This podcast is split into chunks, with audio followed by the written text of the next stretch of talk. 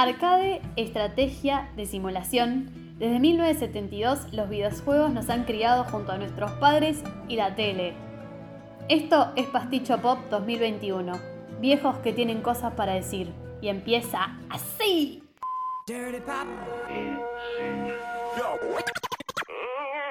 Sashay away.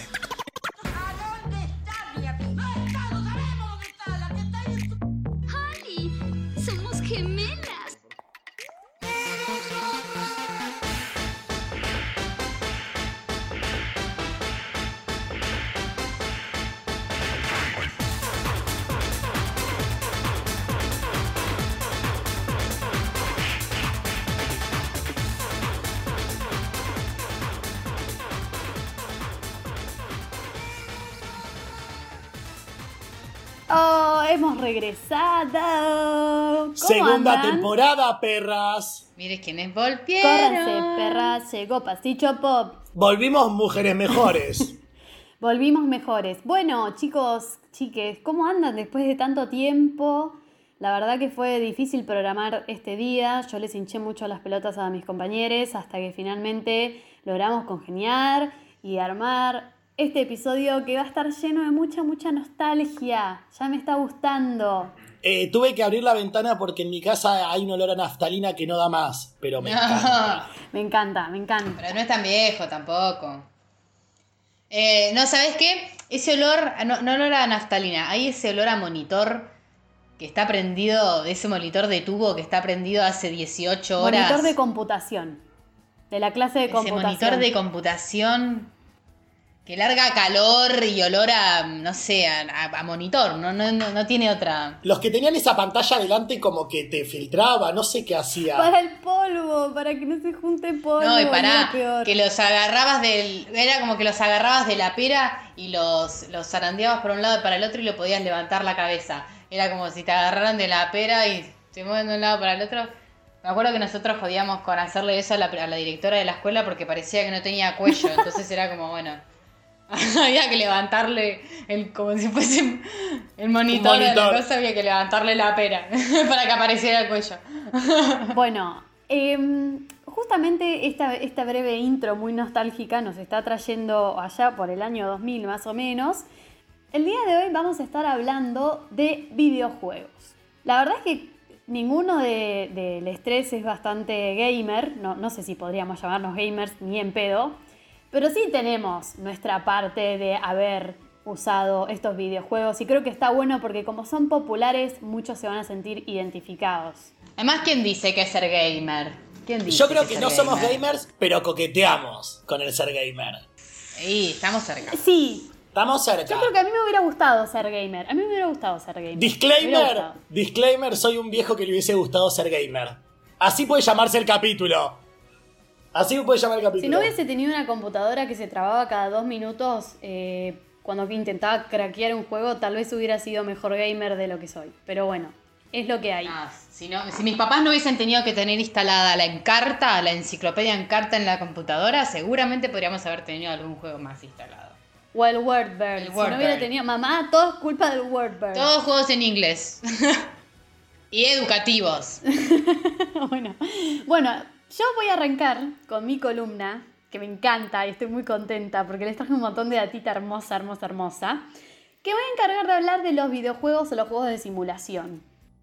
Eh, los juegos de simulación es uno de los distintos tipos de videojuegos.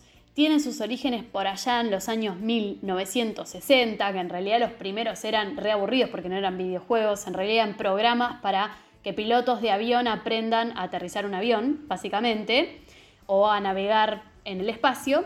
Eso, esa tecnología se fue adaptando y se dieron cuenta que la gente manija, como nosotros y adolescentes, nos íbamos a copar en crear este tipo, o en sumarnos en este tipo de juego, y es así que se desarrolló los videojuegos de simulación, que uno de los primeros fue en el 2000 llamado el Sim City. ¿Les suena? ¡Ay, qué Oh. ganas de tirar un meteorito en lugares! Bueno, el SimCity era un videojuego donde básicamente uno tenía que crear su propia ciudad eh, y tenías que hacer que esa ciudad más o menos funcionara bien. Eh, lo interesante de esto es que se hizo un estudio en donde se dieron cuenta que los adolescentes que jugaban al SimCity tenían mayor apreciación y expectativa de los funcionarios gubernamentales que estuvieran gobernando en ese momento el país. O sea, flasherísimo. ¿Qué? Ahí te tiró O sea, ¿qué, La ¿qué se puso a buscar eso? La a primer ver, data. vos jugás al SimCity y puede ser que vos tengas que... lo- A ver, vos que sos político. ¿Cómo, cómo- cómo es la, ¿Cómo hicieron esa investigación? Es rarísimo. Che, anda a chequearlo a lo de tu vieja. Pero bueno, ese es el dato. Con Iset no lo entenderías. Con Iset no- Exacto. Bueno, a partir de ahí entonces hablamos de tres tipos de videojuegos de simulación. No me voy a entrar a explicar cada uno, simplemente tirar ejemplos de cada uno, porque obviamente todos jugamos alguno. Tenemos la simulación del tipo biológica, o sea, a ver, ¿qué entendemos por simulación? Los juegos de simulación lo que hacen es justamente simular, en donde uno ah, es medio una especie de dios omnipotente, en donde está eh, encargado de controlar determinados individuos, ecosistemas, etc. Uno controla la vida de eso, de ese objeto que crea, eh, esa vida artificial, y todo gira alrededor a a esa cosa que uno crea y que tiene que ir controlando y que tiene que ir midiendo y que tiene que ir acompañando en el proceso. Entonces, en función de eso hay distintos. Está la simulación biológica, que básicamente se encarga de simular cómo serían las relaciones en un ecosistema. Y acá, por ejemplo, está el Sotaikun. Ay, gracias. El Sotaikun era un programa de simulación donde uno creaba su propio zoológico y obviamente a medida que avanzabas tenías la posibilidad de ir reproduciendo distintos animales que estaban en peligro de extinción, dígase el panda o el okapi, que eran tipo los más difíciles, nada los ponía contentos. Qué difícil hacer que cojan los pandas era, eh. Qué difícil hacer que Era cojan los imposible pandas. que cojan los pandas. Básicamente Tenían que estar re bien cuidados. Y aparte tenías que tener un montón de bambú en la, en la cosa, me acuerdo, eh, en la jaula. Bueno, el Sotaikun vos Eran creas... las re grandes. Los leones siempre se salían una banda. Era re divertido hacer que los leones salieran a la parte del zoológico y que persiguieran a la gente y se lo comieran. Me encantaba. hacer Bueno, eso. siempre uno, ¿no? La- las cositas que hace en los en estos de, de vida real. Porque de estas millones. Ju- Jugar a ser Dios. ¿Y qué, qué le gusta más a Dios? Matar. Claro. Obvio, me parece que eso es lo bueno de los juegos de simulación, por lo menos en estos. Eh, Dios le encanta matar. Eh, obviamente en ese momento salieron un montón de expansiones para el Sotaikun, entre ellas había uno de dinosaurios me parece y había otro que creo que era de animales acuáticos, ¿puede ser? Bueno, en fin. Después está eh, lo que era la, la simulación de las mascotas. El más conocido es el Tamagotchi. Creo que todos tuvimos un Tamagotchi. Y si no tuviste un Tamagotchi, tuviste la aplicación POW, no mientas, en el Samsung, en el Android, que te la bajaste. Claro, antes, antes tenías el Neopets también, que era una paginita del horror que hacía jueguitos y tenías tu mascotita y lo tenías que alimentar. Y era más o menos como el Tamagotchi, pero en comunidad. O el de la pileta, o el de la pecera, que hablábamos el otro día de los, de los juegos de... El de la y el, pecera. bueno, y el de. Y, y los inicios de Facebook, del, del Pet Shop, ¿no es también de mascotas? El Pet Society, ¿no era? El Pet, Pet, Pet Pet Shop. Society. Era una canción de. Pet era una Shop, canción de bueno. 50 Cent. No, el Pet Society. El Pet Society, para, y el de la pecera, ¿cómo era que se los había pasado el otro día? Aquarium. ¿Algo de Aquarium? Aquarium, que tenías tus pececitos y cuando te morías estaban re muertos y los tenías que. Bueno, y el- lo mismo que el POW, que te metes y estaba ahí como re. No importa, eso era uno. Y finalmente llegamos a la que me interesa a mí, que es la simulación social, que básicamente eh, uno se hacía cargo de vidas artificiales, ¿no? Creaba personas e individuos y se hacía cargo de ese tipo de vida artificial, satisfaciendo sus necesidades, etcétera. Que este es el que a mí me gusta porque vamos a hablar de un juego que a mí me encanta, que si fuera por hoy me lo volvería a instalar, que se llama El Sims. 1, 2, 3 y 4. porque están las cuatro versiones. En ese orden. Con todas sus expansiones. Con todas sus expansiones, sobre todo la de las mascotas, que es la más importante, siempre. Eh, Los Sims es un juego de simulación que surge en el año 2000, o sea, ya tiene 21 años. Es el juego compu- de computadoras o el juego de computación más vendido a nivel mundial. O sea, es como le ganó a cualquier otro juego de computación. En tu cara Nintendo. Sí, eh, en tu cara Nintendo. Básicamente lo que intentaba hacer para aquellos extraterrestres que no conocen el Sims, uno se creaba un personaje o una familia de las cuales tenía control de manera individual. eh, y lo que hacía era ver cómo era la vida de esa persona, cómo se desarrollaba la vida de esa persona en una comunidad barrial, básicamente. y había que satisfacer determinado tipo de necesidades y obviamente cumplir sus aspiraciones y, y que vaya aprendiendo habilidades.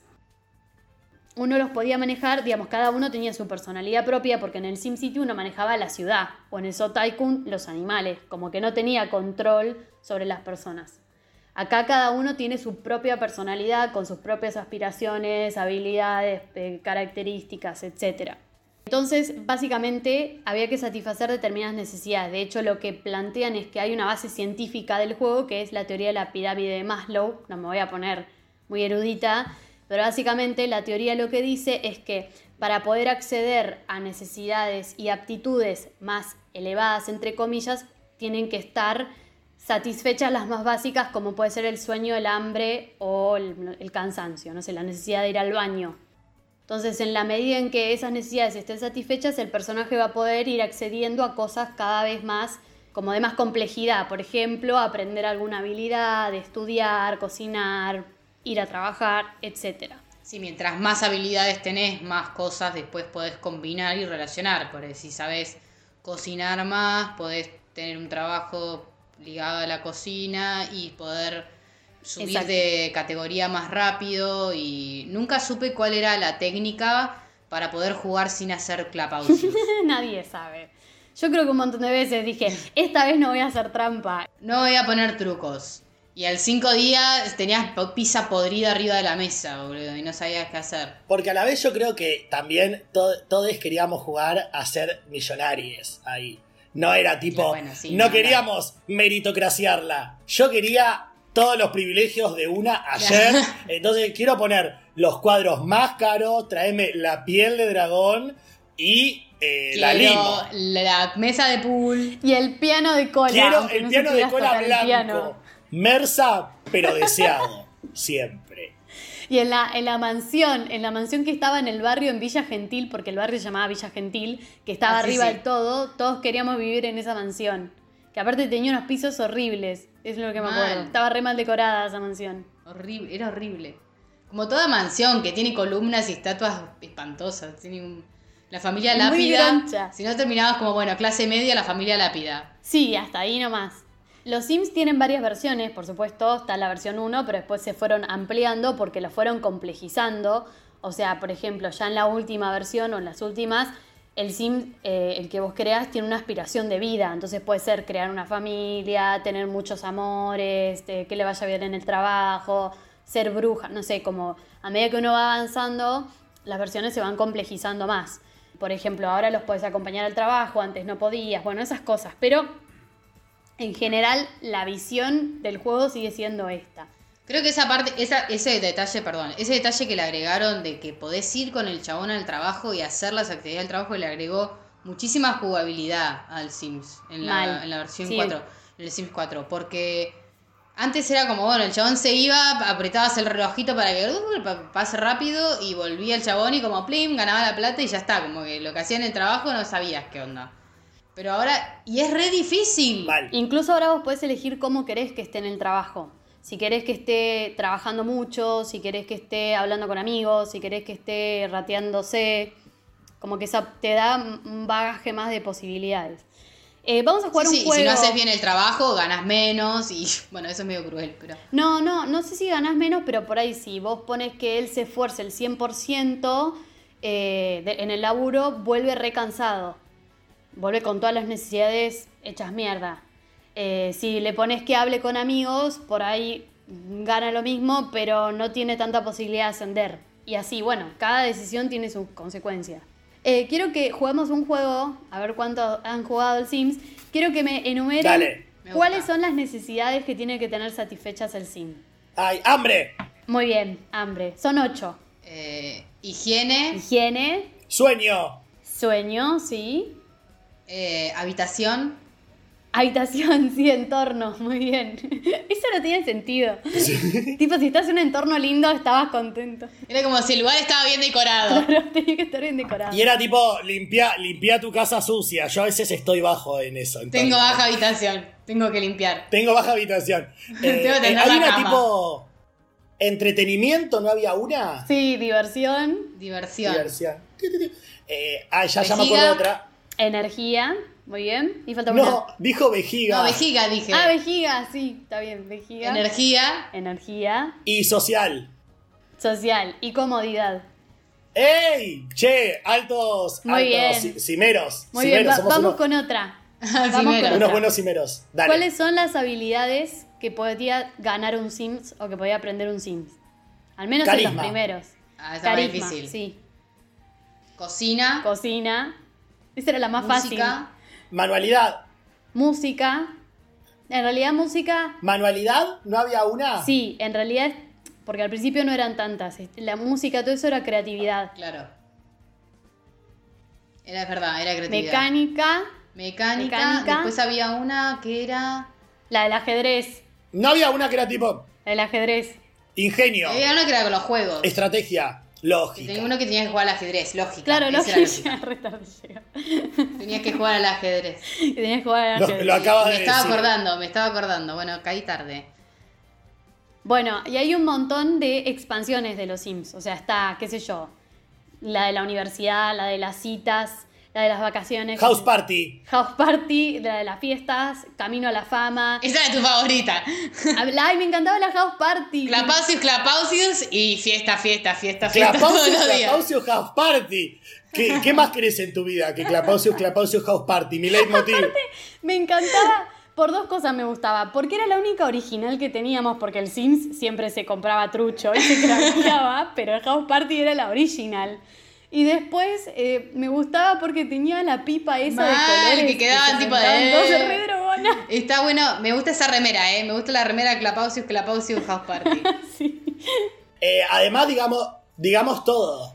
Re- en House Party, o sea, de- los Sims 1 solo era muy embole. Le sumaba House Sí. Party, que era la primera expansión, y ahí se ponía interesante. Digamos todo. Sí. Sí, sí. Aparte estaba bueno. Después University. Cuando instalabas una, una expansión, estaba bueno ver qué de nuevo tenía. Y tipo, la casa ya no usabas las cosas de los Sims viejos, usabas la de las expansiones, porque era Las obvio para qué skins. la vas a tener.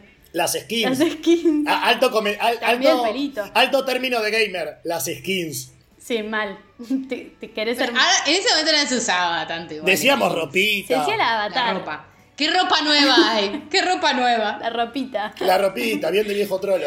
Los pelos. ¿Qué pelo nuevo Bueno, hay? y les traje para ir cerrando la columna o para seguir charlando algunos curiosidades de los Sims. De una. Los. Sims surge, el creador, que es Will Wright, eh, surge en el año 1991 la idea de crear este videojuego por una tragedia personal.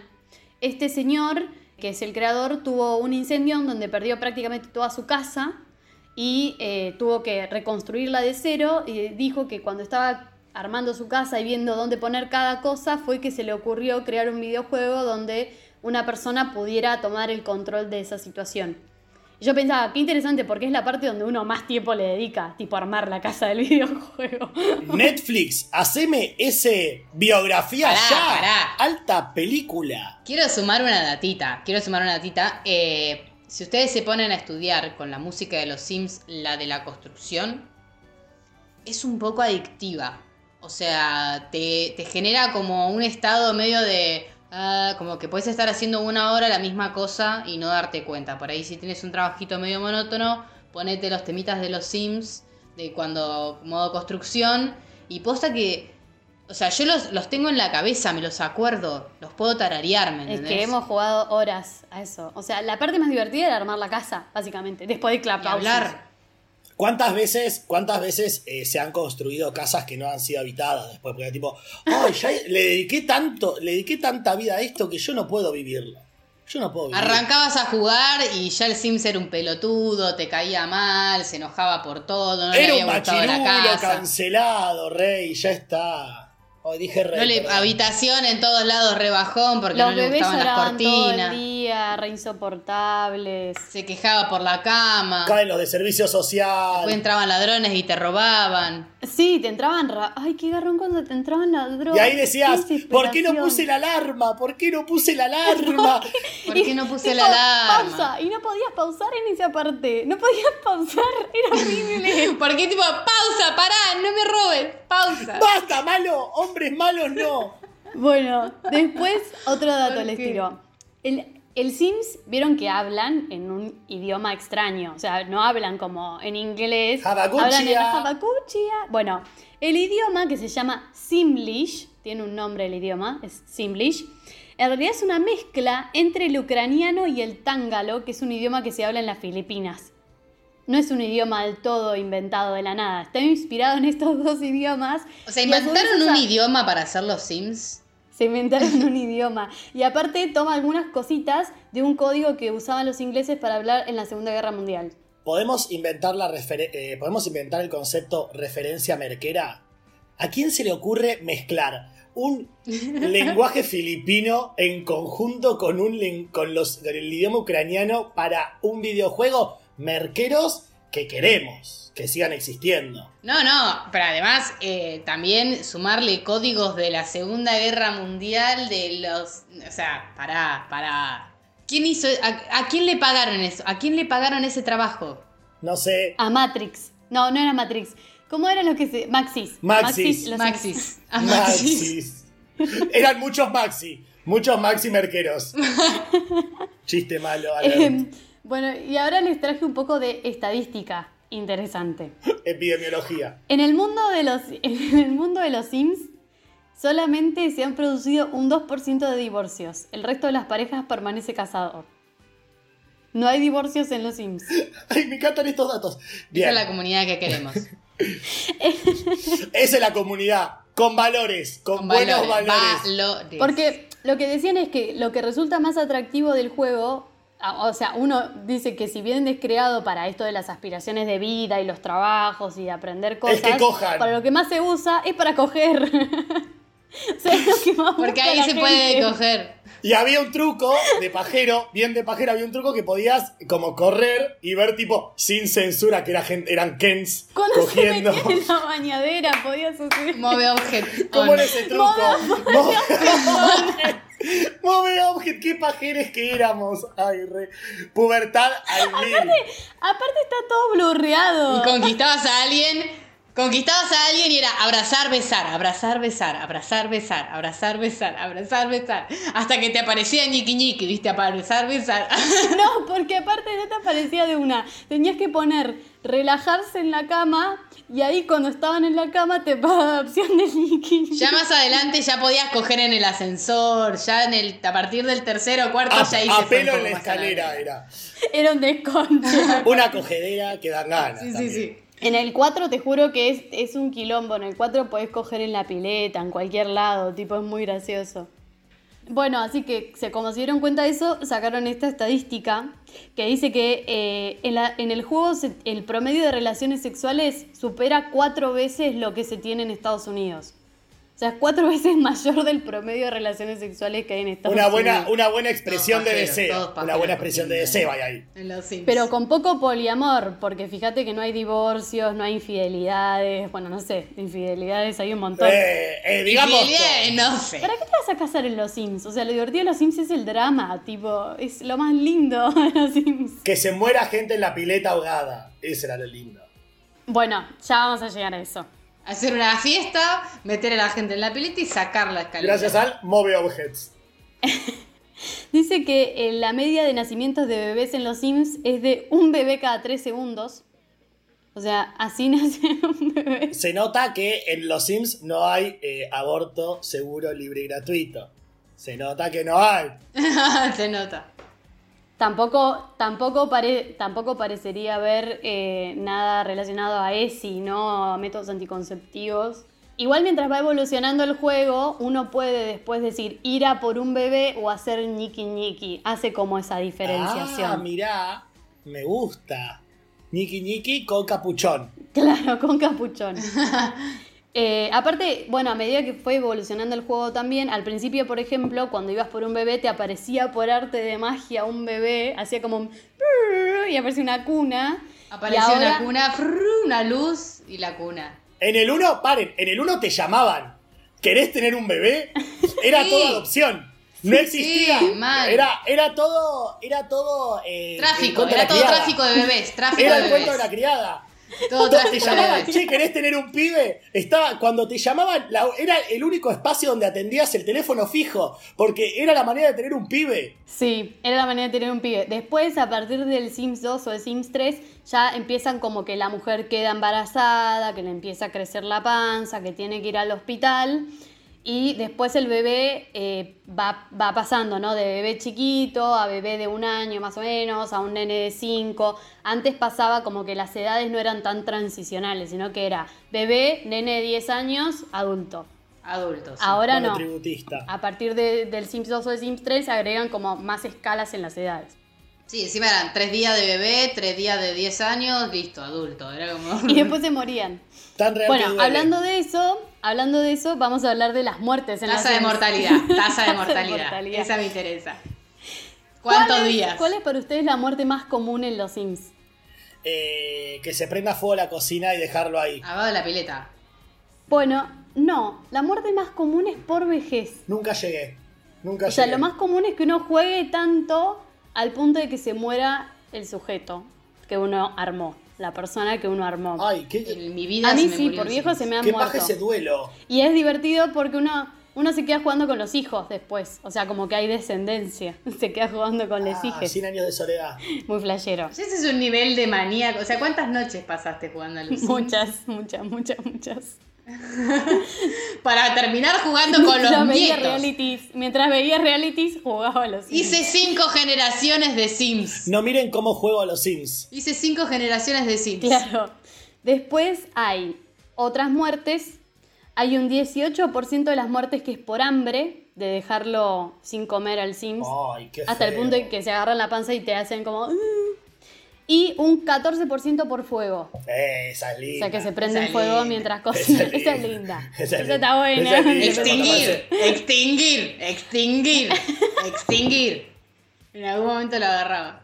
Ahora, qué garrón cuando se te moría un personaje que vos estabas como re entusiasmado jugando con él y se te me pasó una vez que se me murió el personaje principal ahogado. Y yo decía, no, ¿y ahora qué hago? Ese día no guardé la partida para poder seguir jugando con el personaje porque no quería que se me muriera. Mal, lo he hecho también, eso me ha pasado. Después, las muertes más raras por Sims. Hay por lo menos dos o tres. Y me mencionan dos. Eh, un Sim puede morir por risa, al punto de que se ría tanto de que se muera y se olvide de respirar. Mil maneras de morir en los Sims. Y otra es por vergüenza. Se muere por vergüenza. De- si el Sims es una persona muy tímida en las últimas, en las últimas, ¿no? Ah, lo necesito. y empieza a hacer muchas cosas que, que- que le dan mucha vergüenza, ¿eh? se muere, se muere por vergüenza. Ahí va. Y después les voy a hablar de la terrible historia de Elvira Lápida. Ay, Elvira. Elvira Lápida, Season 1. en el Sims 1 había una familia llamada Los Lápida, que era como una familia que uno podía elegir jugar, donde estaba Homero, Elvira y la hija Era o el la hijo, versión- que no me acuerdo el nombre. Eran los locos Adams meets los Sims. Sí, la casa tenía fantasmas. Exacto, exacto. Lo que tiene es que estos personajes no jugadores, podríamos decir, como en el rol, en un juego de rol, personajes no jugadores, eh, van evolucionando, eh, digamos, versión por versión. Entonces, en la segunda versión de los Sims, lo que hicieron fue que de repente en la casa de los Lápida no estaba más Elvira, y uno tenía que averiguar qué le había pasado a Elvira, que se había ido. Y el misterio era que se le habían abducido los Yendo. extraterrestres. American Horror Story. Me encanta. Tremen. Y les tiro otro datito más, y con esto si quieren cerramos y nos reímos un rato. En la versión 1 de los Sims, los jugadores empezaron a descubrir que había eh, Sims que se enfermaban y que se morían, y no sabían por qué, hasta que descubrieron que había como una especie de easter egg escondido, que si uno compraba un conejillo de indias, el conejillo de indias los podía contagiar de una enfermedad. Tremendo. ¿Te acordás que nosotros una vez se nos murió uno porque habíamos puesto la ducha afuera y se bañaban afuera en el patio y una hizo, se tosió y se murió? Esa, esa fue la muerte más rara que tuve yo en un Sims, porque le había puesto la ducha afuera. Me gusta esa referencia a, eh, tipo, ¿podemos decir que los Sims predijeron la pandemia? ¿Acaso con lo que acabas de decir? Y con esa pregunta nos podemos ir. Yo creo que sí. Eh, bueno, vamos a ir cerrando. Estaría bueno que nos cuenten sus experiencias con los Sims, porque la verdad es que me encanta. Es un juego que amo profundamente, claramente. Escríbanlo en la caja de comentarios. Yo solo voy a decir, y con esto cerramos, que en el Sims 4 uno ya puede elegir incluso ser una bruja y tener poderes mágicos, o ser una sirena, o ser un extraterrestre. Y todo eso se pone en juego. Ya esa otra droguita. Otra droguita.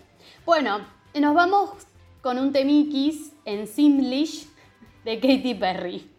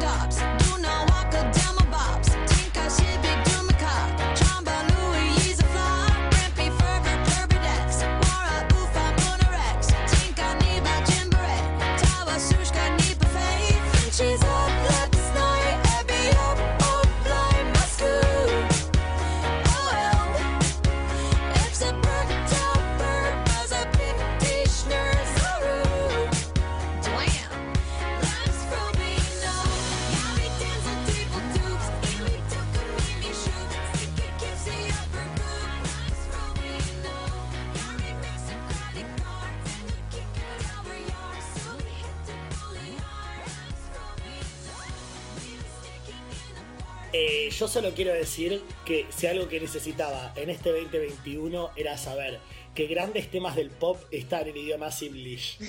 es lo que me da la vida. YouTube. Siento que voy a sobrevivir este año gracias a YouTube, eso. ¿Por qué? Recién en el corte, en el corte estuvimos escuchando la versión de Shallow No, de Million Reasons. English. No, Million, Million Reasons, Reasons. Porque se, que se te haga la boca a un lado. perdón, Lady Gaga, I'm sorry, I'm not worthy.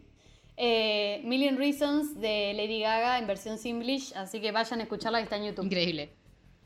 ¿Con qué seguimos? Eh, va a ser imposible. Va a ser imposible superar esta columna. Solo quiero decir gracias a Internet por ser tan vasto y hermoso. Sigamos. Bueno, voy a, voy a contar yo que traje para esta clase, para mi oral.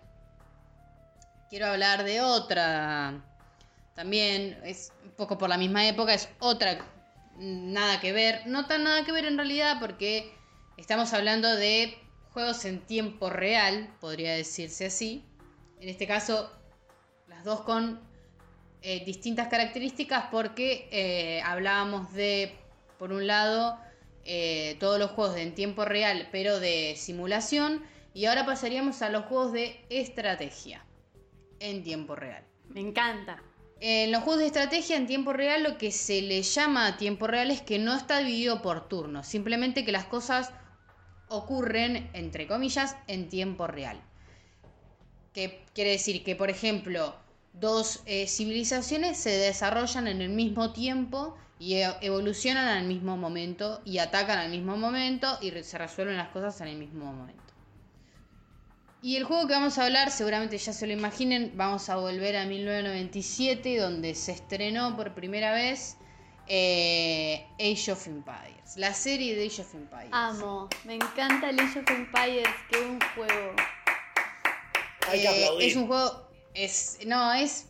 A mí la verdad que yo es uno de los juegos que más jugué, o sea, más de los Sims y el Su Tycoon y esos hemos tenido bastante, pero creo que es uno de los únicos juegos de estrategia, creo que no, es el único juego de estrategia que, he jugado. Sé que también en ese momento estaba el Warcraft, que después también el Warcraft ahora evolucionó y es mucho más complejo. No tan, o sea, el Age of Empires creo que evolucionó medio para otro lado. eh, que no es para el mismo lado del Warcraft, pero en un momento el Age of Empires y el Warcraft eran como más o menos parecidos. Es un juego en donde vos eh, apareces en un mapa, elegís eh, una civilización, arrancás con un par de chaboncitos que se les llaman aldeanos. Estoy explicándolo para quienes no lo conocen, ¿no? El fin del juego es, bueno, ya eso, ahí ya entramos a explicar el juego, porque no hay solamente un fin, sino que podés hacer un mapa aleatorio o una campaña.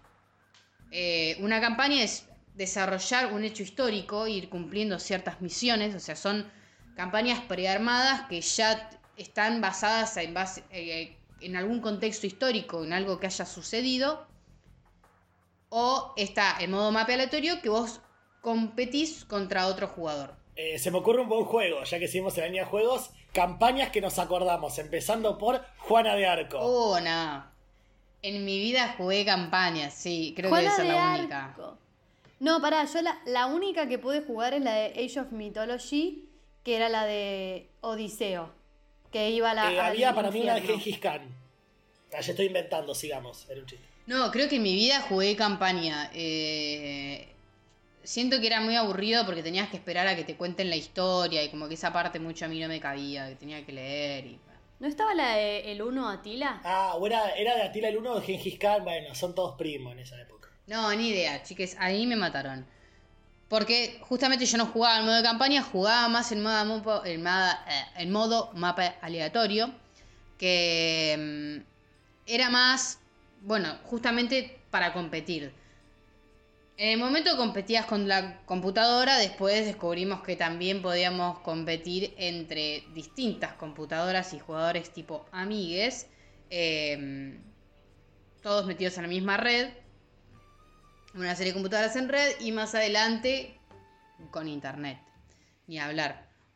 Realmente es un juego que a mí me ha traído muchas buenas ideas. Yo no sé si ustedes eran jugadores de Age of Empires. Sí. Si vos eras jugadora, yo era jugadora. pues somos hermanas. Sí, sí, sí. Somos gemelas. Porque somos gemelas. Pero había que elegir una civilización, depende de cuál elegías, tenías que desarrollar ciertas habilidades, o podías desarrollar ciertas habilidades más o menos, tenías que buscar las reliquias, Ay, que las los monjes, que los castillos, que avanzar de edad, eh, que recolectar. Uno se tenía los aldeanos, los primeros que arrancaban, eh, eh, tenían que empezar a generar recursos para después terminar armando un ejército para ir y reventar al otro y conquistar todo el territorio. Podía jugar a conquistar, podría jugar al que sobrevivía más tiempo, había distintas A matar al rey. A matar al rey Al regicida. hacer una maravilla. Cada uno tenía su complejidad. eh, o no, pero bueno, a lo mejor era destrucción total, muerte, que no quede nadie, limpiarle hasta las última granja que había hecho. Lo que tenía Age es que tenías que estar muy atento no solamente de, porque según cada civilización que elegías, vos tenías o mejor infantería, o mejor caballería, o mejor, tenías que estar como atento a eso, y a su vez al mapa, porque qué sé yo, si había mapas de islas, era diferente a un mapa de un desierto. Bajón, tenías que salir a hacer barcos y sacar madera. Ay, con los barcos siempre Puerto, me va como el orto. Siempre puer... O sea, no, re pierdo con lo de los barcos. Siempre me hacen concha.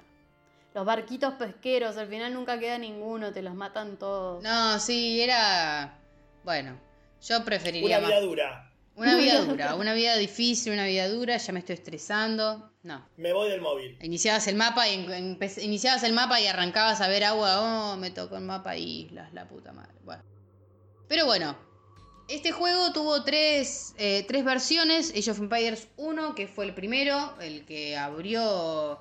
La verdad, un juego bastante bien. O sea, para ser el primero, estuvo bien. Pero después salió su versión, su segunda versión, Age of Empires 2. Que ya ahí mejoró rotundamente el juego. Y hay que decir que hoy, si bien después siguieron saliendo hay Age of Empires 3, Age of Empires 4, agregaron algunas versiones como el Age of Mythology, que ahí ya incluía eh, toda la parte de Mitología. de, los- de- de la mitología griega y, y otros, la, griega, la nórdica, la egipcia y, los dioses y cada vez que avanzabas de edad podías elegir otro dios. Pero sin embargo, siempre el Age of Empires 2 fue la vedette. La papa. Y no solo eso, sino Age of Empires 2 The Conquerors. Sí, mal. De- yo, yo pensé que era la única expansión que había. Preparando esta columna descubrí que no, que hay más. Está Age of Empires 2 The Forgotten, The African Kingdoms y Rise of the Rajas, que se centran en el periodo que va de la Edad Media hasta la conquista de América. O sea que es un poquito más avanzado. Y después hay otro que trata sobre la revolución industrial y un poco más adelante. Me mata la cantidad de expansiones que tiene. Yo esos nunca los jugué, pero yo debo decir la verdad que Age of Empires 2 de Conquerors y ahora en su versión HD, que también se puede comprar por Steam, ¿no? Sí, por Steam. Por Steam, creo que para mí no hay nada que envidiar a ninguna otra de las versiones. Hay algunas que me gustaría que me gustaría probar de, de African Kingdoms, creo que me interesa y Rise of the Rajas creo que también. Interesante propuesta. Me gusta que se llame Rise of the Terrajas. Rise of the Rajas, no sé ni de qué se trata, pero ya el nombre me llama la atención. Y además acordar a Raja de, de Drag Queen. Y ahí va a poder sí. ver el, el capítulo. Sería hermoso. Sería hermoso. Que aparezca con la barbija. Una mezcla entre Age of Mythology, en vez de elegir dioses, elegís drag queens y, y tienen superpoderes de drag. queen. Anotalo, anotalo y le, y le escribimos a RuPaul.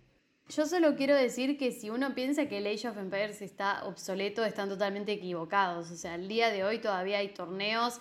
Pueden meterse en YouTube y buscar The Viper, que es uno de los jugadores más conocidos, que si no me equivoco es argentino. eh, que es increíble. O sea, uno por ahí cuando empieza a jugar está como dos horas con trucos mediante y alguna aliade para poder vencer este, mm, este sujeto, esta persona, eh, en 10 minutos, 15 minutos los hace concha, ¿entendés? O sea, es increíble cómo lo logra. Eh, bueno, tiene toda una técnica. Sí, es rapidez. O sea, hay un poco de estrategia y después hay un poco de habilidad en el Sí. juego. Y lo que le voy a contar ahora es encontré eh, la estrategia clave para jugar como un profesional al Age of Empires. O sea, yo les voy a traer el juego y La yo les voy a tirar el La Clapausius. ratita. Yo les tiro el Clapausius. El Clapausius legal. El Clapausius Afip, legal. no nos persigas. Claro. no nos persigas. Queremos, bueno, porque también estaban los trucos para juntar oro, para juntar piedra. No, no. Te venían a romper el orto y vos apretabas Enter, How do you turn this on, Enter, How do you turn this on, Enter, How do you turn... Y sacabas unos cuantos autos que disparaban Metralleta. unas balas y chao. Y O se te, po- acababa. o te ponías o te ponías modo Psycho Killer y ponías Oh Canada y te aparecía un oso con la bandera de Canadá de capa con dos monos que tiraban rayos láser. Hablame de referencia merquera. No, monos no, que tiraban no. rayos láser y ponías siete osos que no entendías por qué y yendo. O cualquiera. Hermoso. Bueno, eh, lo que les voy a poner es, eh, te dejamos la lista de funciones para cada uno de los aldeanos para pasar de la edad media hasta la edad de los castillos en 13 minutos 40 con 30 aldeanos. Ay, qué estrés. Sí, o sea, arranca el juego y el aldeano del 1 al 6 hay que enviar a buscar ovejas. Del 7 al 10 van por madera. El 11 va por el primer jabalí. El número 12 hace una casa. O sea, yo quiero decir una cosa. Yo del 1 al 6 ya había mandado uno hasta buscar oro. O sea, Claro, vos yo también arrancaba- capitalista. Sí, sí, sí, yo se arrancaba en loro. cualquiera.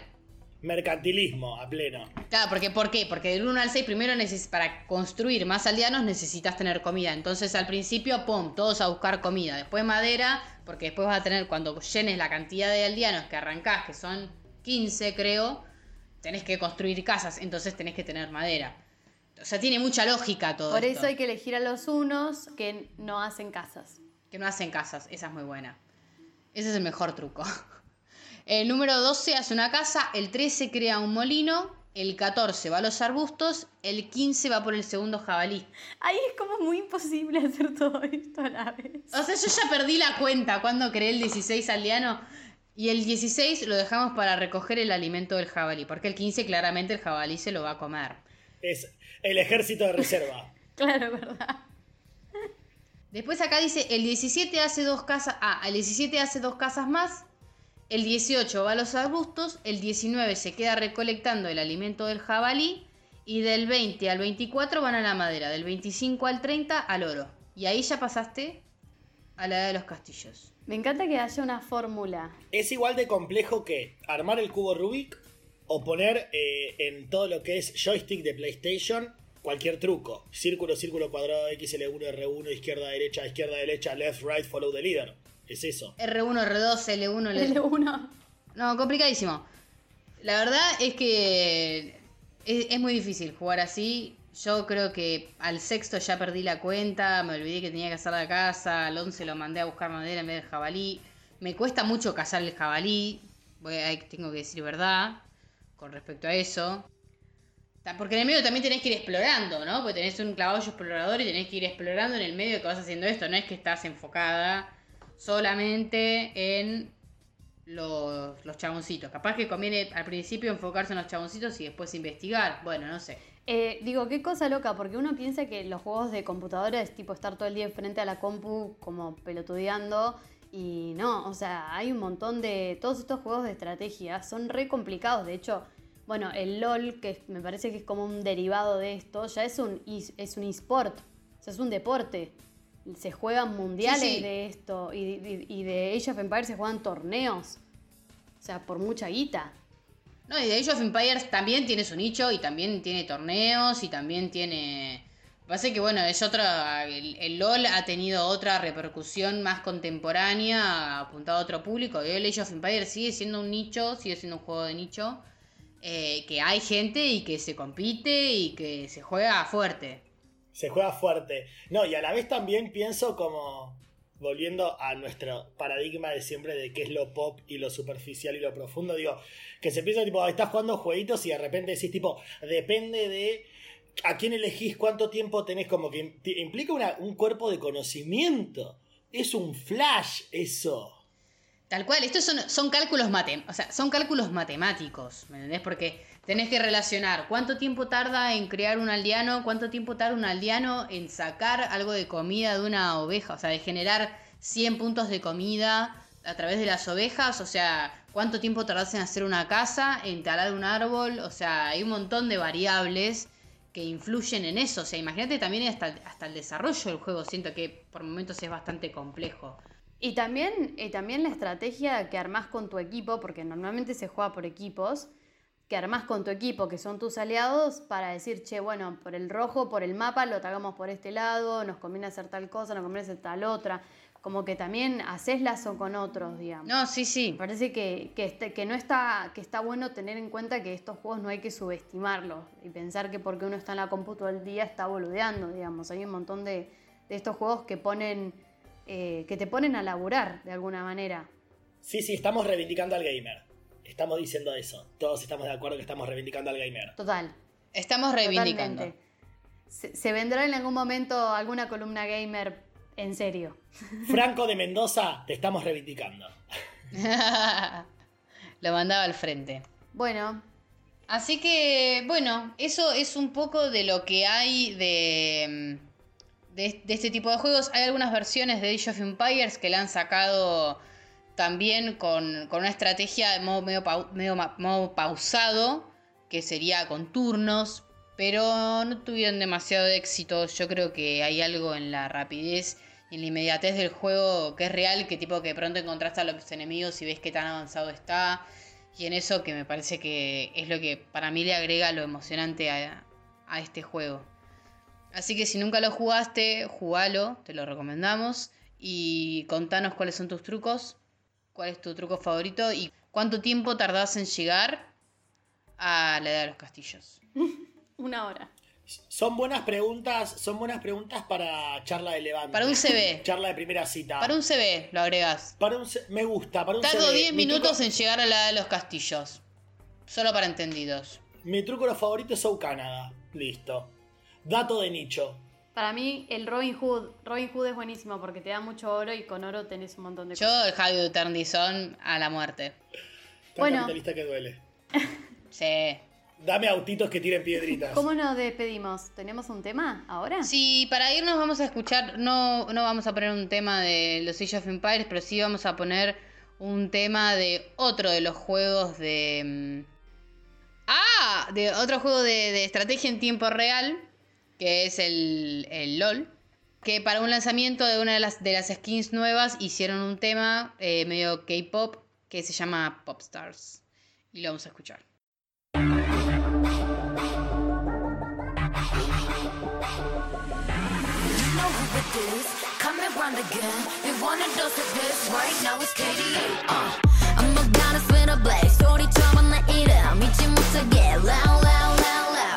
I could take to the top 절대 멈추지 못해. 내가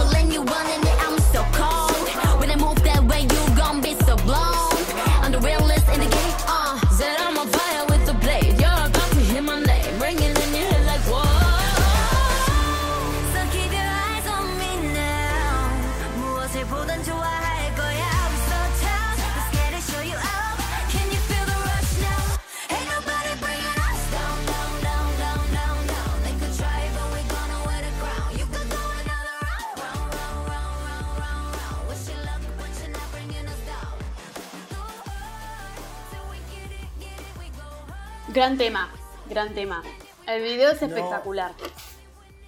Eh, le debemos al K-pop más de lo que pensamos. Yo solo voy a decir eso. Yo creo que se viene futuro programa de K-pop. Se viene un programa de. K-pop. Le invitamos a Buji Mariluz. Ah, Ay, sí, babu, la amo. arroba Bueno. Buji, venite. Y Luca Fauno, si nos estás escuchando, te amamos un montón también. El otro día nos enteramos que ha escuchado por lo menos algún podcast y nos volvimos locas. Crazy. Escuchó la intro para mí y después se pudrió, pero Lucas, igual te amamos. Para siempre. Bueno, ¿Cómo vamos a cerrar?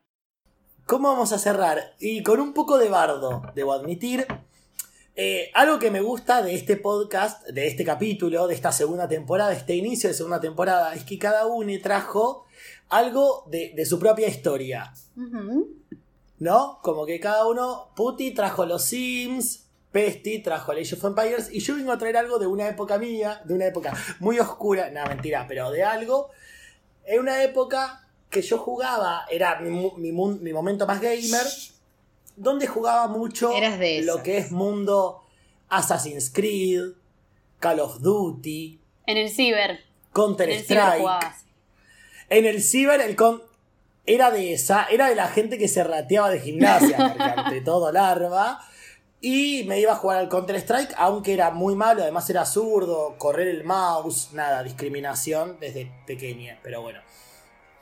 Ned Flanders. Y hay ahí todo un mundo que lo podemos titular como los videojuegos y la violencia.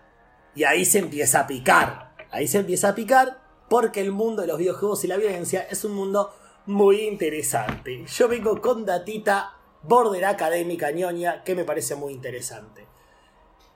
Para arrancar, les voy a contar que en realidad la violencia y los medios, y la violencia y los videojuegos vienen desde siempre, desde los 70 había juegos donde con misiles destruías un objeto, después vino el Pac-Man que te comías al La fantasmita. violencia en el Pac-Man. Ay, qué violento el Pac-Man. Tendría que haberlo censurado. La violencia y el Pac-Man para el CONICET. Pero el problema empezó a surgir en los 90, que justo eh, los juegos que veníamos hablando eran de los 90, donde ya empezó a surgir como otras tecnologías para jugar y mucha más calidad de gráficos. Y ahí aparecen juegos como el Mortal Kombat y el Doom. No sé si conocen el, el Mortal Kombat, pero el Mortal Kombat es un juego de pelea. Los juegos de lucha o los juegos de acción tienen un montón de clasificaciones que ni, me sale definirlas. Pero bueno, hay un montón de tipos y, Gran por ejemplo, juego, el, Mor- el Mortal gran juego el Mortal Kombat, pero lo que tenía en su momento, cuando surgió el primer Mortal Kombat en los 90, era, si les oyentes lo conocen, es que es muy sangriento. El concepto de fatality era tipo arrancarle la cabeza al contrincante cuando murió, sangre. Y algo que pasó, y esto va a ser el disparador, algo que surgió con el Mortal Kombat es que la primera edición le censuraron la sangre y después Nintendo sacó el mismo Mortal Kombat sin ninguna censura y fue la versión que más Ah. vendió, Me encanta. Y sí. claramente. No es un detalle menor. No es un detalle menor porque a partir de ahí se empezó a construir la relación entre la violencia y los videojuegos. Pero en realidad la relación entre la violencia y los medios de comunicación o los medios audiovisuales surge históricamente. En el cine hubo escándalo cuando empezaron las películas, las películas violentas. En los 60 empezaron a ver las primeras observaciones científicas en relación a los programas de TV y la violencia en niños y niñas que lo miraban. Y el principal problema con los videojuegos empezó en los 90, cuando empezaron las situaciones en Estados Unidos de los tiroteos en escuelas. Ay, los más shooting, claro. Los más shootings. Particularmente en 1999, en Columbine High School, hubo un tiroteo que se culpó al, el al perpetuador y se decía que estaba relacionado con que él jugaba al Doom. El Doom es un juego de tiroteo en primera persona. Los juegos en tiroteo en primera persona quiere decir que vos ves los bracitos, o sea, como que vos ves, o sea, podría ser vos el que dispara. Claro, simulás como que sos el. El, El shooter, exactamente. Es un shooter en primera persona. Eso significa. Y es uno que, bueno, viajas a Marte, se abre tipo como una especie de portal y empezás a hacer mierda todo, te hacen mierda vos. Y a partir de ahí se abrió toda la investigación o se empezó a cuestionar cuál es la verdadera relación entre la violencia de los adolescentes y el consumo de videojuegos. Y ahí me surge la primera pregunta. ¿Qué piensan ustedes de esto? Yo creo que es, que es un tema bastante complejo. A mí me ha pasado de pasar muchas horas jugando al GTA, que también es otro juego que en su concepción es bastante violento, porque salís por la calle a matar gente sin ningún motivo y así te sigue la policía, lo que sea. Nada, no, no dejas de salir a. Te subís un techo a tirar, a, a tirar el helicóptero con la bazooka o robarte autos como deporte, como algo como súper naturalizado. Y me ha pasado de salir a la realidad y. Y como por momentos quedarme como medio como, ah, ok, para, esto no es el GTA. Como, parece medio flashero. Dígame que a alguien más le pasó porque si no me voy a sentir muy mal. Pero, pero creo que un poco de entras en un, en un medio trance que ya no sabes qué pasa a ser la realidad o qué pasa a ser el juego. Como que un poco se torna un poco confuso. Yo creo que no, que no se le puede echar la culpa al 100% a los videojuegos. Como que si no, todos los que jugamos algún juego de esos ya hubiésemos matado a alguien, o hubiésemos robado algún auto, o hubiésemos asesinado a una prostituta. No, no, ni hablar. Claro, existe psicológicamente una, o sea, una noción de que estimo de que separa esas cuestiones, de que uno entiende la qué es la realidad y qué es un juego. Eh, y si bien sucede en el juego, sabes que en la realidad eso no se hace. Sí, yo creo que hay, Pero a veces siento que esa barrera no existe y ahí es donde empieza el problema. creo que hay cierta predisposición. O sea, no es, es como un juego sigue siendo un juego y sigue siendo una fantasía y sigue siendo una ficción. O sea, no es lo mismo eso a. O sea, ¿En qué se diferencia eso a un nene que agarra una pistola de juguete y hace que te dispara? ¿No? O sea, sigue siendo un juego. Eh, hay que poder ver con qué tiene que ver ese juego, eh, pero hay cierta predisposición, me parece, para los que, o sea, me sería como re reduccionista pensar que los pibes salen a, dispararle a la gente solamente porque juegan videojuegos. Me parece que eso ya está, como que no es tan así. Te- pe- empecemos a pensar en otras cosas, digamos. Agreguémosle otros factores sociales, comunitarios, políticos, todo. Exactamente, exactamente. Me gusta toda la data que tiran porque he buscado y he encontrado revisiones de la literatura, ya me pongo en modo monóculo, donde se ha estudiado esto. Ya hemos hablado en este podcast de que la gente estudia cosas y acá se ha estudiado la influencia de los videojuegos violentos en las eh, conductas agresivas de las infancias y las adolescencias. Y la verdad, spoiler alert, no se llega a ninguna conclusión. No se llega a ninguna conclusión. Al principio existían teorías como la hipótesis de la frustración-agresión, que decía que como había una meta que cumplir que se frustraba en los videojuegos, eso generaba agresión en esas personas que jugaban.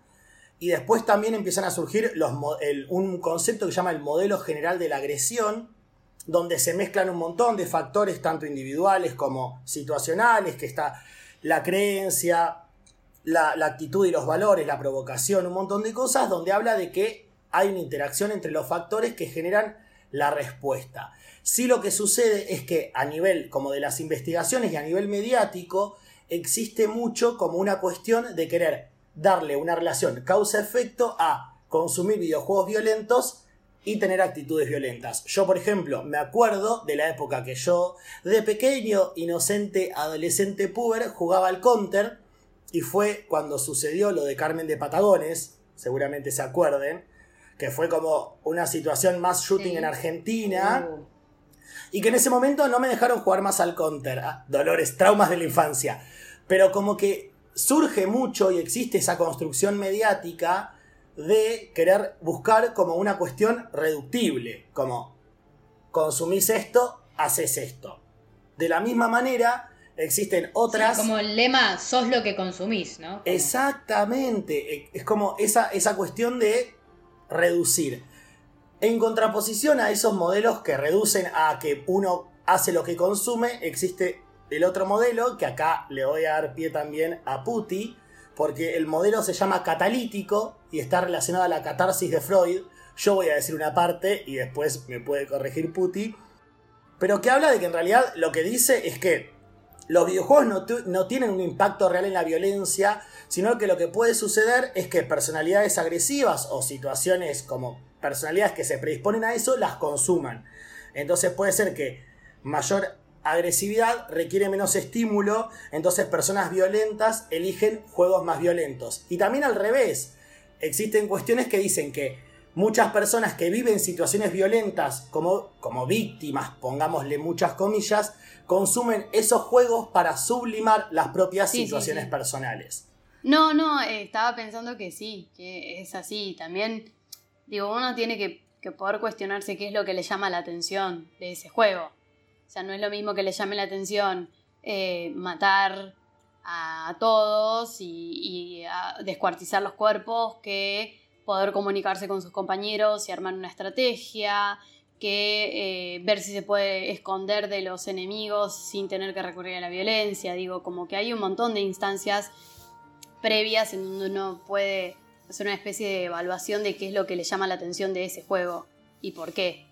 No, y ni hablar que desde el principio de, este episodio, eh, en todas la- las vertientes, más allá de un juego que estamos hablando de un shooting en primera persona, también en el Sims había un montón de cosas violentas. En el Age of Empires también había un montón de cosas violentas. Buscar hacer mierda al otro y matarle todo, quemarle todo sin importarle nada. En el Sims saber si puedo matarlo en la pileta, si lo puedo como un montón, una situación todo de manipulación hacia, hacia ese personaje que también es violencia y que también es, digamos, si bien no era el fin del juego, eh, también se veían esas cosas y sucedían y un poco era lo que, lo que a veces nos divertía también hacer y probar. Sí, ahora aclaro que yo con esto ni en pedo justifico algunos juegos como es el GTA que tienen expresiones y modos de presentar, sobre todo a las mujeres, eh, de una manera bastante machista, que es otro tipo de violencia, ¿no? O sea, bueno, no está bueno matar prostitutas porque sí, digamos, como que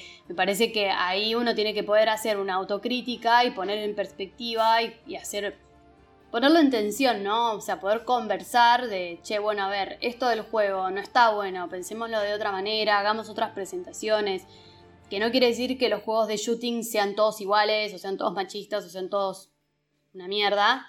Eh, pero sí hay que pensar qué tipo de contenido tiene el juego. O sea, me parece que el GTA justo es uno que es bastante particular por el tipo de presentación que tiene. Distinto a eh, el Fantafobia, no sé, otros en donde uno tal vez tiene que escapar o que tiene que matar zombies o que tiene que matar otra, otro tipo de cosas. Me parece que en ese justo se juegan cuestiones sociales, raciales, que, De género. que, bueno, tienen otra connotación. Sí, totalmente. Justo eh, como que la última pregunta es como, ¿qué dice la ciencia? De repente me juego a hacer como, ¿qué dice la ciencia y, y- y los estudios? Y como dije antes, la ciencia no se pone de acuerdo para variar. Y en realidad lo último que dice, como que lo que hay mayor evidencia científica, entre miles de comillas, es como que hay ciertos modeladores que tienen que ver con el rasgo de ira de cada persona y la edad. Y hay parte de que en realidad las personas que tienen mayor agresividad, luego de que, que en, su, que en su consumo están los videojuegos violentos, son adolescentes varones y, con alto rasgo de ira. Y entonces ahí yo lo que me pregunto, como para empezar a con- construir una conclusión de esto, es lo que recién decía Puti. Como, bueno, ¿cuánto tiene que ver con el consumo del videojuego y cuánto tiene que ver con cuestiones de género? ¿Cuánto tiene que ver con cuestiones, en realidad, que tienen que ver con el macro de la sociedad? También, y- e incluso sentarnos a pensar, o, yo como buscando un poco toda esta información, me puse a pensar de, ok, le estamos echando la culpa a un montón de cosas a los videojuegos, pero ¿qué onda las noticias hoy en día? ¿Cuáles son las noticias que más nutren? Las noticias violentas. Sí, O sea, cómo presentan la información. Haces que el pibe no consuma videojuegos, pero lo pones a mirar el mismo noticiero que vos y lo que principalmente se informa es homicidios, femicidios, robos. La violencia es estructural en la sociedad hoy en día. Es la lógica de consumo también en un montón de es cosas. que incluso, me- perdón, tal vez me maten por esto, pero me animaría a decir que es un poco saludable, incluso, sobre todo en los adolescentes. Menos mal que aparece la violencia a través de un videojuego y no aparece eh, en el aula, ¿entendés? O con sus compañeros. O sea, como que también es- hay que pensarlo como una forma de sublimación, no en todos los casos. Digo, está re- es interesante para pensar esto porque eh, escúchenla, yo la amo, a Martina Santoro, que está en Cosa Ñoña, que ella se dedica a armar videojuegos, es una mujer que es diseñadora de videojuegos y todo, todos los sábados siempre trae columnas reinteresantes en relación a la posición de la mujer en los videojuegos y en la creación de videojuegos. La semana pasada hablaba que había asesinado a una jugadora de esports de un, equipo de Brasil, a una mujer, fue asesinada por su compañero en otro, de otro equipo, creo que jugaba al LOL. Eh, bueno, nada, o sea, no quiere decir que el LOL los haga violentos. Ahí hay una cuestión, digamos, machista, de, base, de violencia patriarcal, que hay que empezar a cuestionar, pero lo que desató esto fue que empezaron a aparecer un montón de mujeres que contaban que cuando se querían meter en estos foros a jugar, ya sea al Age, al LOL, al Fortnite, a un montón, descubrieron que contaban que no podían ser, no podían contar que eran mujeres, porque las empezaban a hostigar los varones y a decirles que las iban Sí, como cómo me va a ganar una mujer. Sí, que las iban a violar, que, que, que, bueno, nada, la- las maltrataban, digamos. Eh, entonces, que bueno, la novia de Lucas Baini, Janina, otra chica también que síganla en Twitter, muy copada, contaba que no podía jugar en el Valorant porque los chabones se la pasaban acosándola. Entonces digo, bueno, empezar a pensar en esto también, o sea, cuánto es del videojuego, cuánto hay otras variables, me parece que no es solo por eso. Eh, lo que sí que se arman estas subculturas o estas comunidades súper tóxicas que hace que uno no pueda participar tranquila. Totalmente, y en realidad, ¿qué tanto le estamos echando la culpa a una manera de jugar o a un esquema de juego que igualmente Marina Santoro lo, lo habla zarpado, cuando es como existen otras alternativas de juego que son súper interesantes y complejas. Martí, te amamos, Martí. Te amamos, Martí. Entonces, eh, todo esto es para que nos escuche, ya lo sabemos, pero. eh, pero de repente, ¿cuánto se le echa la culpa como a, los videojuegos de algo que en realidad es estructural? Entonces, qué, fácil es echar la culpa a eso cuando en realidad el problema es si- de sistema. ¿Entendés? Como, bueno, le echamos la culpa a esto, pero no, no nos damos cuenta que en otros lados sucede lo mismo. Digo, de repente la violencia, eh, la violencia hoy en día en la sociedad se ve constantemente. ¿Cómo no vamos a pretender o cómo no vamos a ver que los videojuegos se vea de igual manera? Como individualizar una problemática que es colectiva. Sí, es algo que te lleva a un lugar de- del pensamiento que termina siendo una, una gran fake news incomprobable de, de ah, los juegos vuelven más violentos a los jóvenes y muchachos. Y es como, juegos. O sea, la violencia apareció a partir de los juegos, antes no había violencia. Es como, bueno, Sí, aparte estamos hablando, bueno, nada, acá nos metemos ya en cuestiones que por ahí se nos van un poco, pero en Estados Unidos, si uno simplifica los más shootings a los juegos nada más, es porque es muy, es muy idiota y es incapaz de leer the bigger picture, digamos, como Reduccionista. Hay un montón de otras cosas que- Claro. Claros, o sea, en Estados Unidos es una de las sociedades más enloquecedoras que existen y tienen la posibilidad de comprar armas en Walmart. Entonces, no, no, no hablemos que sea, tiene que ver solo con los videojuegos. Digo, si lo pensamos como fenómeno social. Totalmente. Y para ir cerrando, hay una teoría que me parece interesante para desarmar, que igualmente hoy ya está recriticada, pero me gusta mucho el nombre, por eso lo voy a decir, que se llama la teoría de la aguja hipodérmica, porque ante todo, doctor Juguetes, que habla de esta cuestión de la relación de los medios de comunicación, los medios de consumo y las masas, donde plantea que los medios son omnipresentes y la audiencia es homogénea y manipulable. Entonces, de repente, la audiencia es una víctima pasiva y directamente influenciable. Y ahí surge un actor o actriz o actor en particular que es la infancia y la adolescencia, donde se piensa que la infancia y la adolescencia es completamente manipulable. Como que de repente alguien juega al Counter-Strike y va a salir a matar. ¿Por qué? Porque de repente no se piensa al sujete infancia y adolescente como una persona que puede cuestionarse por sí misma, como una cuestión heterogénea dentro de ese propio planteo y que en realidad el problema es la sociedad, pero que es mucho más fácil pensar como esa infancia o esa adolescencia como, bueno, no, esta persona que está en construcción claro, re básico. ve esto y lo va a replicar. Y que esto es algo recontra cuestionable. Recuestionable. Sí, es verdad que uno tiene que poder conversar en relación a eso, o sea, como, como padre, madre, tutor, padre, poder, bueno, darle lugar a la discusión y hablar sobre, sobre el juego y lo que está pasando ahí y qué dinámicas están poniendo en juego, justamente. Eh, y hay juegos para determinadas edades, por supuesto. O sea, no es para un GTA, no es para un nene de 10 años. Ni en pedo. Ese creo que es una de las cosas que más me preocupa de- en ese sentido, que creo que, que si bien los juegos tienen un, rango de edad, tienen un SAM 13, un SAM 18, eh, creo que no se respeta lo suficiente y me parece que vale la pena a veces, bueno, que un nene de 12 años, de 10 años no juegue al GTA 5. Como que me parece Pero no que- porque los haga. No porque los haga violentos. no, no, no, pero simplemente porque tenga contenido que no comprenda, que le pueda generar confusión, que todavía no sepa por qué es así. A ver, del mismo modo cuestionaría por qué un nene de 10 años tiene que estar mirando showmatch cuando hay minas que se están en tetas. ¿Entendés? Claro, o sea, del mismo. Showmatch no existe Bueno. hace 40 años, pero Bailando nosotros en nuestra época Qué anciana. Se entiende. Bueno, pero se entendió, digamos. Se entiende la sea, del refe. mismo modo Escribilo que- en un Twitter, que ¿Por escribilo en qué Twitter. alguien no podría estar mirando, o sea, un nene de 5 o 6 años no podría estar mirando eso? No es que yo lo juzgue para nada, pero me parece que son hay contenidos que son apropiados para cierta edad y que está bueno que si el nene se le presenta ese contenido, poder ver, bueno, qué entendió de eso, qué, qué, qué le pasó jugando ese juego, digamos, como poder acercarse un poco y entablar un diálogo con, porque hay mucho rechazo también con respecto a los videojuegos que uno supone que son todos iguales y son todo lo mismo, Y no es así para nada. Y es esto, tal vez un videojuego uno puede tener una idea, pero lo que le interesa al pibe de eso es distinto. O sea, hay algunos que les gusta, solamente lo juegan por los skins, es lo único que les interesa.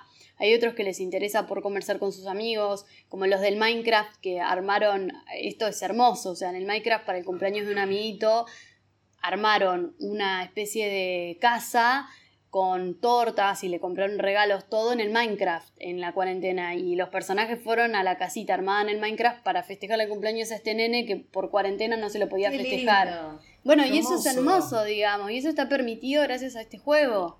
Entonces digo, empecemos a pensar qué uso se le da a esa herramienta y no a la herramienta en sí como buena o mala. Lo mismo en un martillo.